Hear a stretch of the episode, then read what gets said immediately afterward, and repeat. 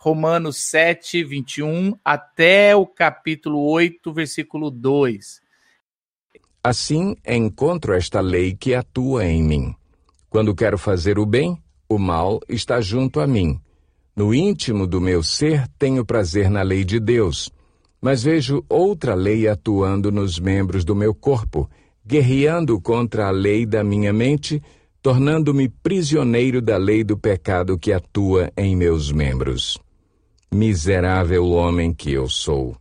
Quem me libertará do corpo sujeito a esta morte? Graças a Deus por Jesus Cristo, nosso Senhor. De modo que, com a mente, eu próprio sou escravo da lei de Deus, mas com a carne, da lei do pecado. Portanto, agora já não há condenação para os que estão em Cristo Jesus, porque por meio de Cristo Jesus, a lei do Espírito de vida me libertou da lei do pecado e da morte. Esses versículos são versículos é, chaves de Paulo quando ele vai, ele está fazendo a sua narrativa. E vocês sabem que eu tenho exposto é, Romanos na, na internet, dedicado com ele. Então, os textos de vez em quando vêm no meu coração. E antes de eu publicar lá, eu falo, vou conversar com a comunidade da vila. Vocês ouviram semana passada também na minha mensagem aquele meu desabafo, né? Que a gente eu queria muito voltar com segurança e na, no, no com, as, com, os números adequados, é, toda a medida de segurança. Mas a gente também tem pensado, então, como a gente por muito tempo fez de casa e como a gente, os pastores já voltaram para a vila, a gente tem pensado muito como a gente pode ter é, algumas mudanças na nossa transmissão. Então fica, fica na guarda, a gente sabe que às vezes cansa é, participar e prestar culto a Deus assistindo mais uma, uma live, mas a gente também quer, quer fazer algo mais, mais cada vez mais pensando com excelência para os irmãos, para a gente poder sentir essa conexão do Espírito Santo, que ela se fez tão presente quando a gente estava é, presencialmente reunidos, né? Então a gente vai começar sempre ter, é, só se tiver alguma, alguma coisa bem difícil, mas a gente sempre vai ter o nosso culto online ao vivo e daqui por diante vamos ter várias mudanças, então fique no aguardo.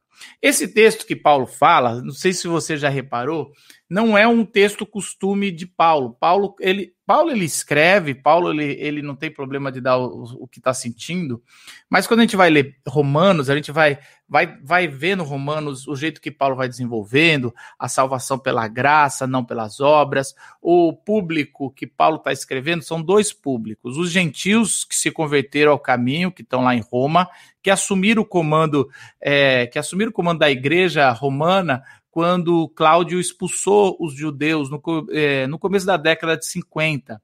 Mas aí o, o imperador Cláudio for, é, morreu e, e a sua, o seu decreto caducou, e os judeus que voltaram para a capital romana, eles se sentiram preteridos, né? Porque os gentios assumiram a igreja. E aí eles, eles começaram, a, alguns deles começaram a jogar ali na cara um do outro que não, nós somos do povo escolhido, nós somos judeus, filhos de Abraão. E aí esse conflito é uma das causas que Paulo decide escrever uma carta dizendo que não existe gentil ou judeu, né? Essa é a moral da história, todos são filhos de Deus.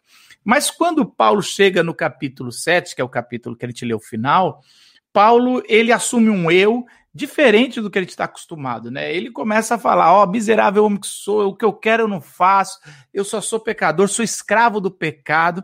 E aí, os estudiosos, desde o segundo século, faz muito tempo, eles começam a entender que Paulo está fazendo um estilo de linguagem, não está falando dele mesmo necessariamente, é lógico que ele também está se abrindo, mas ele está tomando a forma de um personagem que era comum para os escritores daquela época, porque Paulo o tempo todo está dialogando com alguém imaginário. Então, Paulo está dialogando com ele mesmo no passado, antes de se converter a Jesus. E aí, é, algumas, algumas teorias se fez sobre isso, né? Que é um descrente. É, Paulo está fazendo como se fosse um descrente que não consegue fazer as coisas de Deus, porque, mas é, essa teoria se cai, né? Principalmente na reforma, Porque como é que um descrente pode, por exemplo, no versículo 12, falar que a lei é santa, justa e boa? Como é que um descrente pode falar que a lei é espiritual no versículo 14, no versículo 29, falando que quer fazer o bem, o desejo que eu quero, que tem prazer na lei, no versículo 22, e que é escravo da lei, no versículo 25? Isso não é coisa, não é nem um linguajar, nem um desejo de alguém que não conhece a lei, que na verdade, não está na lei. Então, esse amor mostra que esse cara tem familiaridade com a escritura, ali naquele caso era a escritura do Antigo Testamento, e que tem um amor por Deus, um amor pela lei, uma, uma busca. Por outro lado, se, se contestou nos, últimos nos últimos séculos, por que, que Paulo vai falar que ele é, se ele tinha falado no capítulo 6, versículo 6, 17, 22, que ele era escravo de Deus, por que, que agora ele vai falar de novo que ele é escravo do pecado?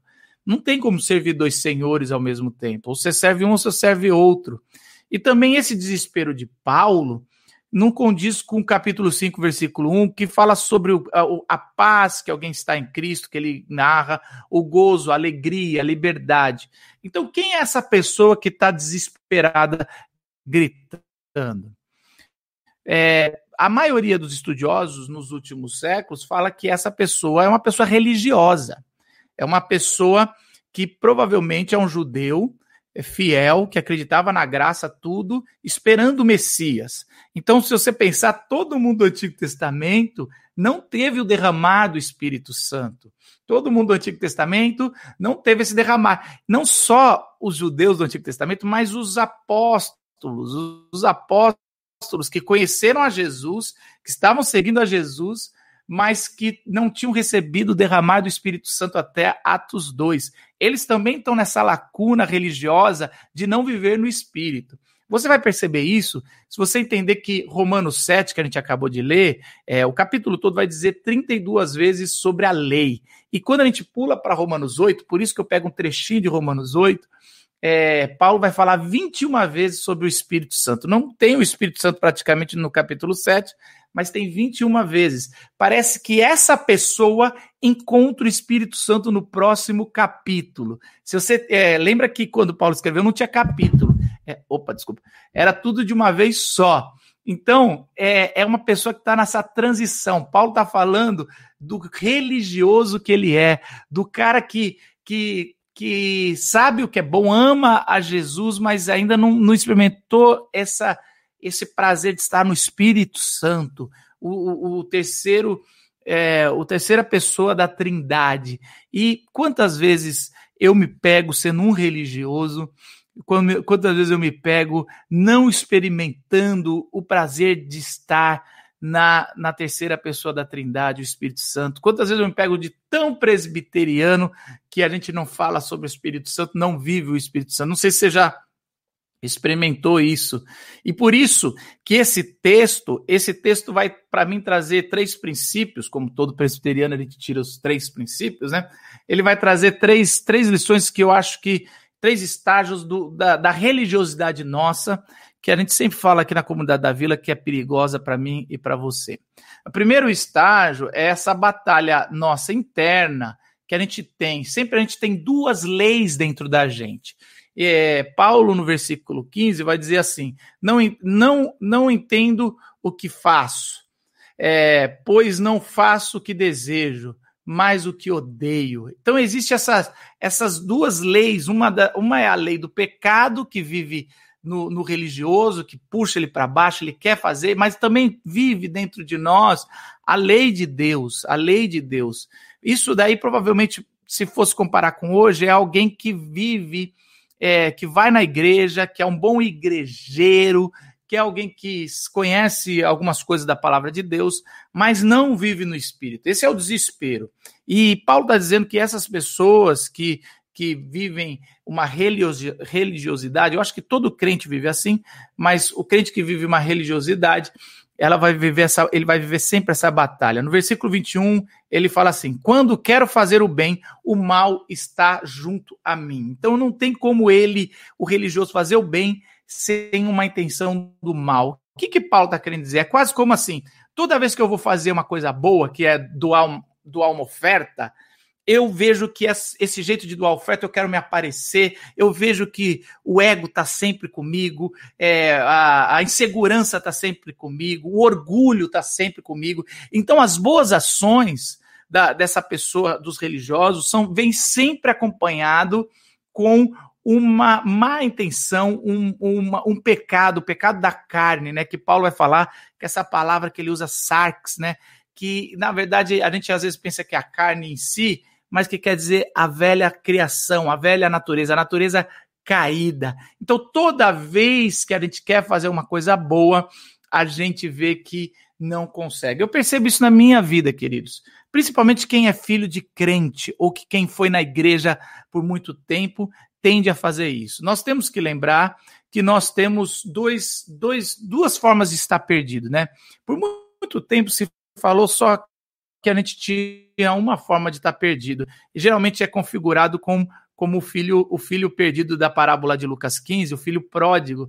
Então é, é aquele que, é, o, que vive a não lei, que não conhece a lei e que vive a promiscuidade. Então o filho lá da parábola, ele vai gastar dinheiro com meretrizes, ele vai gastar dinheiro com festas, com bebidas e tudo mais. E a gente sempre fala assim: ah, o cara que está longe da igreja, longe do Senhor Jesus, ele está na bebida, nas baladas, vivendo. Não... Esse também está desviado.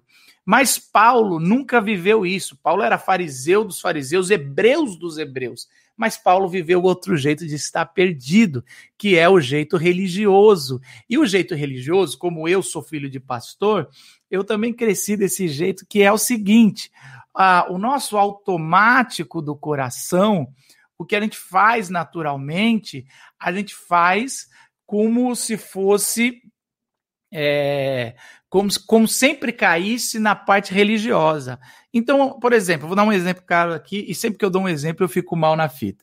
Mas eu, por exemplo, eu, eu, eu falo muito contra pessoas que ficam julgando as outras. Eu acho muito, muito errado você julgar pela por, por aparência, você julgar uma coisa que você soube rapidamente sobre aquela pessoa.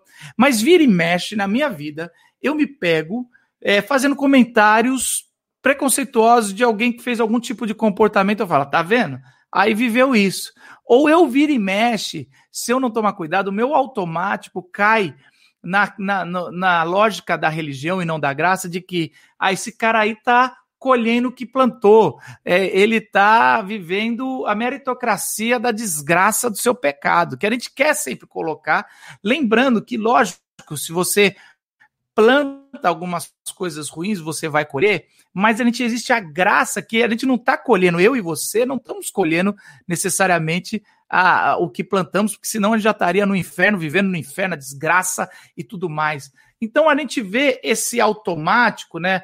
É, na, na, linguagem do computador é o, o, default, né? Que você liga o computador, ele vai para a tela principal. O automático da pessoa que veio da religiosidade é ser tentado a ser sempre religioso. E o automático da pessoa que veio do mundão, ela, ela é, é, é ser tentada a ser sempre do, do, do mundão, então é interessante, as, as principais, é lógico que a gente é tentado em todas as áreas, mas as principais tentações que eu tenho no meu coração é, é, é quanto à minha imagem, é quanto me vangloriar, é quanto julgar o outro, é o orgulho. E esses pecados que geralmente estão entre os pastores, é, eles, por eles terem pecados, eles amenizam. Então é muito mais fácil é, fazer o pecado sexual ser o grande pecado da vez dos evangélicos e começar a tirar e ver pastores batendo no peito, ou me ver talvez às vezes batendo no peito, se achando o máximo, sendo que isso também é um pecado tanto quanto qualquer outro pecado, né? Então essa batalha interna, ela está sendo travada em todos nós. Você tem que entender isso. Todos nós temos uma batalha até que a redenção venha do corpo final, da carne das, do sarx, como diz Paulo, nos últimos tempos. Então, qual é a sua batalha? Essa é a minha primeira pergunta que eu queria fazer para você.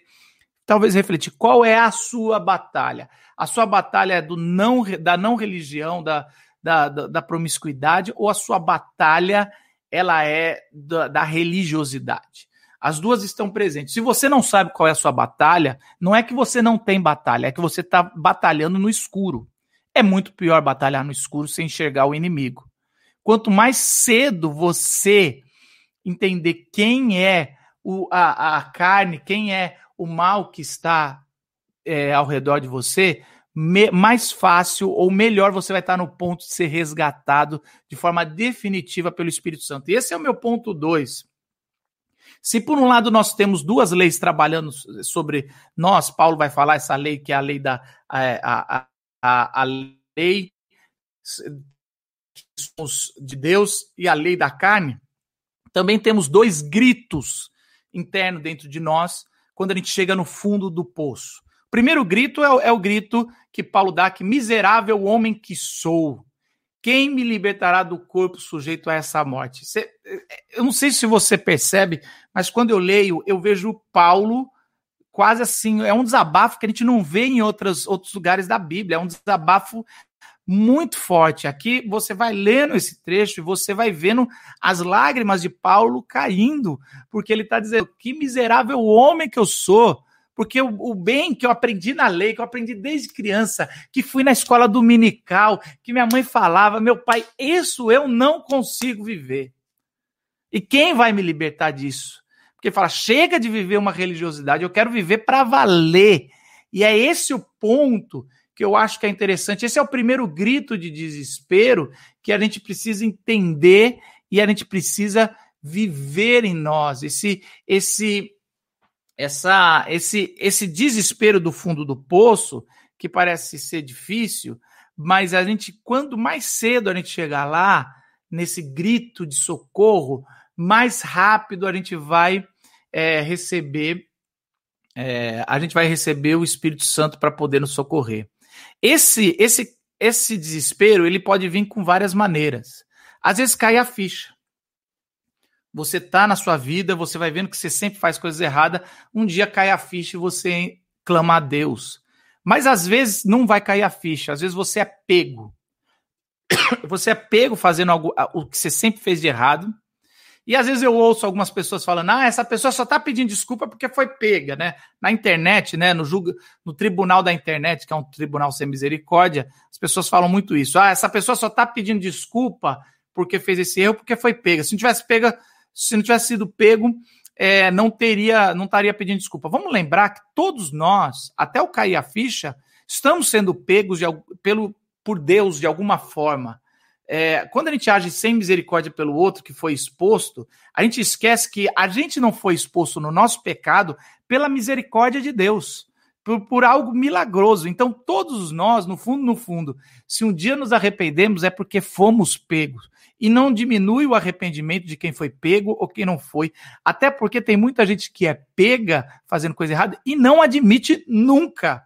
Aliás, isso é um dos, do, das, da, do, das formas de você tentar diminuir a sua pena, é você nunca admitir. Às vezes a gente vê esses casos de, sei lá, de corrupção na, na no governo, no, nos governos, nos políticos, e a gente fala assim, mas tá tão óbvio que esse cara, esse cara tá com dinheiro na, na, na cueca, como é que você pode falar que não é? Não, alguém, alguém pôs, apareceu alguém. Ou esse último caso aí que espancaram o negro até a morte, e aí o cara falou, apareceu uma terceira pessoa e deu um chute que deve ter matado ele. Mas como assim? Tá na câmera ali que não apareceu ninguém. Então, existe sempre em nós uma tentação de não assumir. Então, não diminua quem reconheceu sua fraqueza, apesar das circunstâncias. Ou, ou então, uma terceira forma da gente admitir é quando a gente vê tudo que a gente ama. Eu, eu, eu lembro de uma pessoa, um conhecido meu, um amigo, e, e, e ele tinha um pecado da mentira. E às vezes a gente é, não confrontava tão bem, a gente fazia o, aquelas brincadeirinhas, aquele bullying santificador, sabe? Não sei se vocês, vocês vivem isso. E falava, mano, você tá mentindo, você tá. Mas essa pessoa não se arrependeu de viver uma vida mentirosa até o ponto que, que ele, essa pessoa perdeu o trabalho, perdeu a pessoa amada e perdeu o seu ministério. Eu lembro que um papo depois, quando ele já tinha se arrependido, ele falava assim: é, Marcos, eu não, eu, não, eu não sei por que, que eu continuava mentindo eu, eu já sabia que eu já tinha sido pego, mas eu não. Eu, eu, eu, minha autoimagem era tão negativa que eu precisava inventar um mundo e eu usava a mentira para inventar esse mundo que não existia. Até a hora que eu olhei para o lado e vi que eu não tinha mais ninguém. vezes a gente a gente também cai a ficha porque a gente perdeu tudo, né? É a, a, a teologia que os caras falam que se não vem por amor, vem pela dor, nem é bíblica, mas é, de certa forma tem um princípio de verdade que às vezes a gente só cai a ficha, chega no fundo do poço quando a gente perde. Mas existe um segundo grito que Paulo dá, que além dele falar de miserável homem que sou, ele fala graças a Deus por Jesus Cristo nosso Senhor. Olha que interessante. E esse é um grito que só quem conhece a palavra de Deus, que é o discípulo genuíno e o religioso, ou o discípulo genuíno que cai como religioso, ele sempre volta para a palavra e ele fala: graças a Deus por Jesus. Você já, você já deu esse grito? Graças a Deus. Às vezes você deu esse grito hoje, graças a Deus por Jesus Cristo. Várias vezes eu dou esse grito, por, não por porque eu sou um, uma pessoa espiritual melhor, mas é graças a Deus, às vezes pelo, pelas minhas fraquezas que não foram descobertas por um, um centímetro, uma coisinha, minha fraqueza não foi exposta, e eu falo, graças a Deus, Senhor, por você ter misericórdia, porque eu merecia ser exposto, ou porque poderia ter acontecido alguma desgraça por, por, sei lá, por alguma, alguns hábitos errados que eu tenho, eu falo, putz, graças a Deus por Jesus Cristo.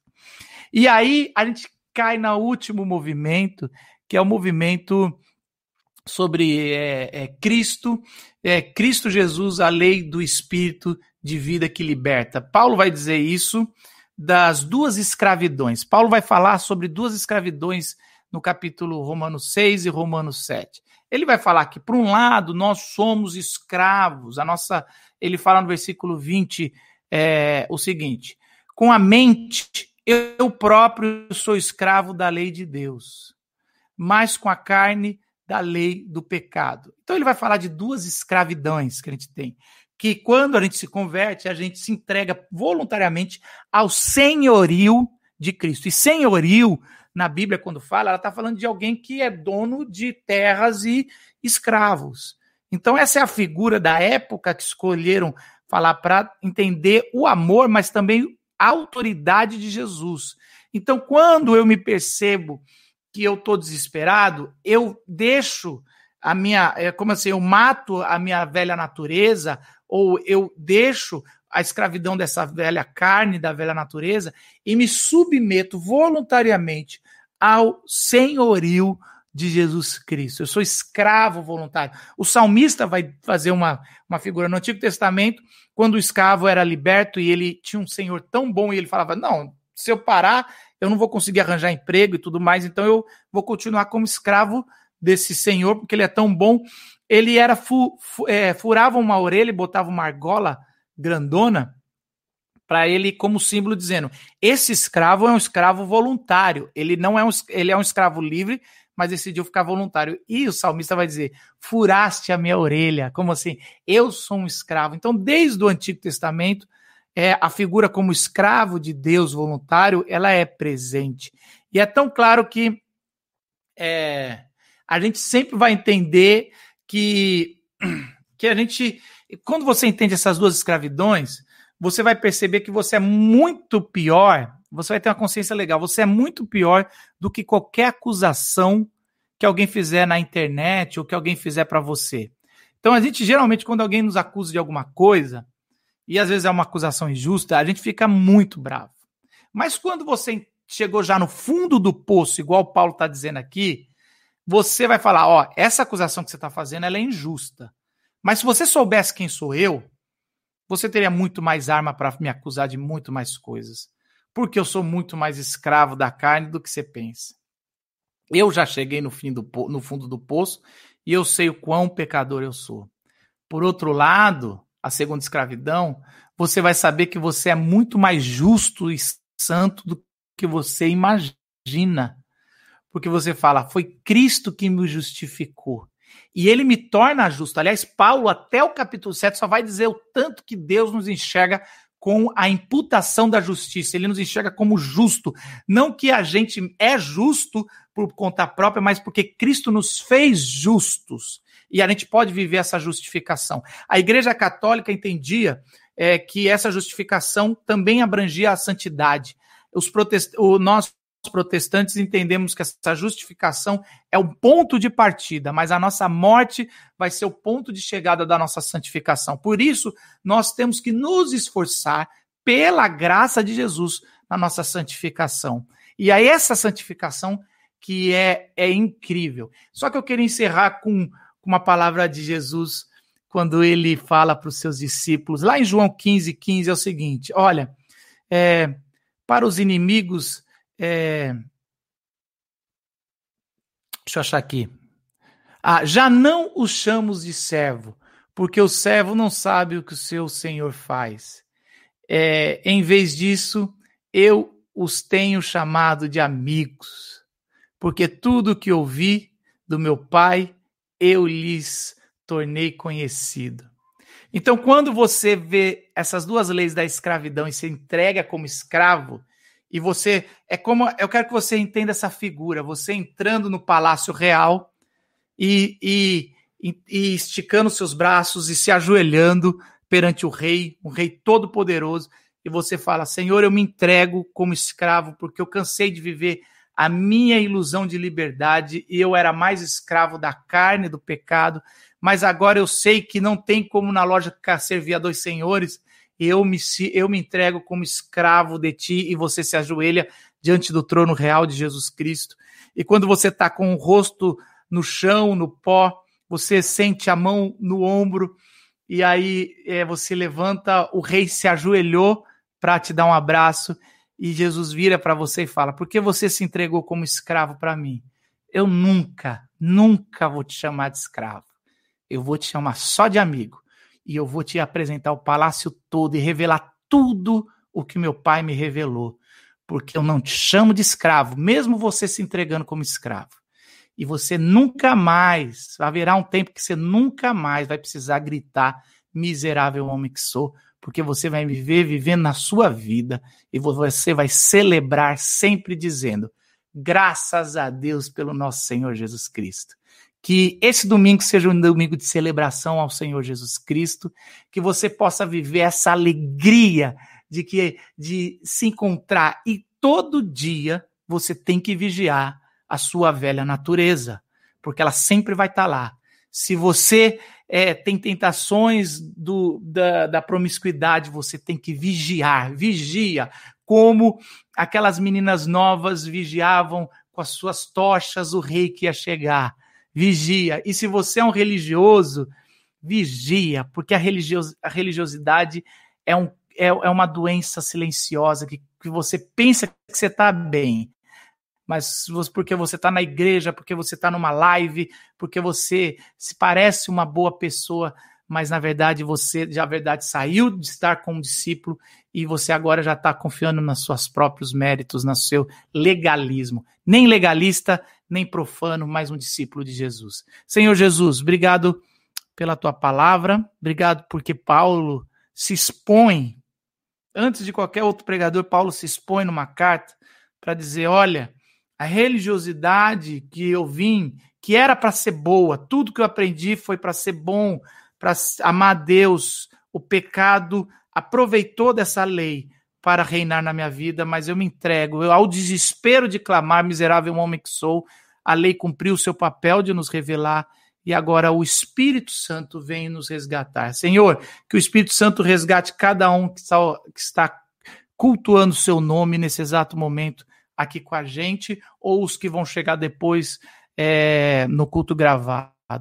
Deus abençoe, que a graça do nosso Senhor Jesus Cristo, o amor de Deus, nosso eterno Pai, a comunhão e a consolação do Santo Espírito esteja hoje e para todos sempre. Amém.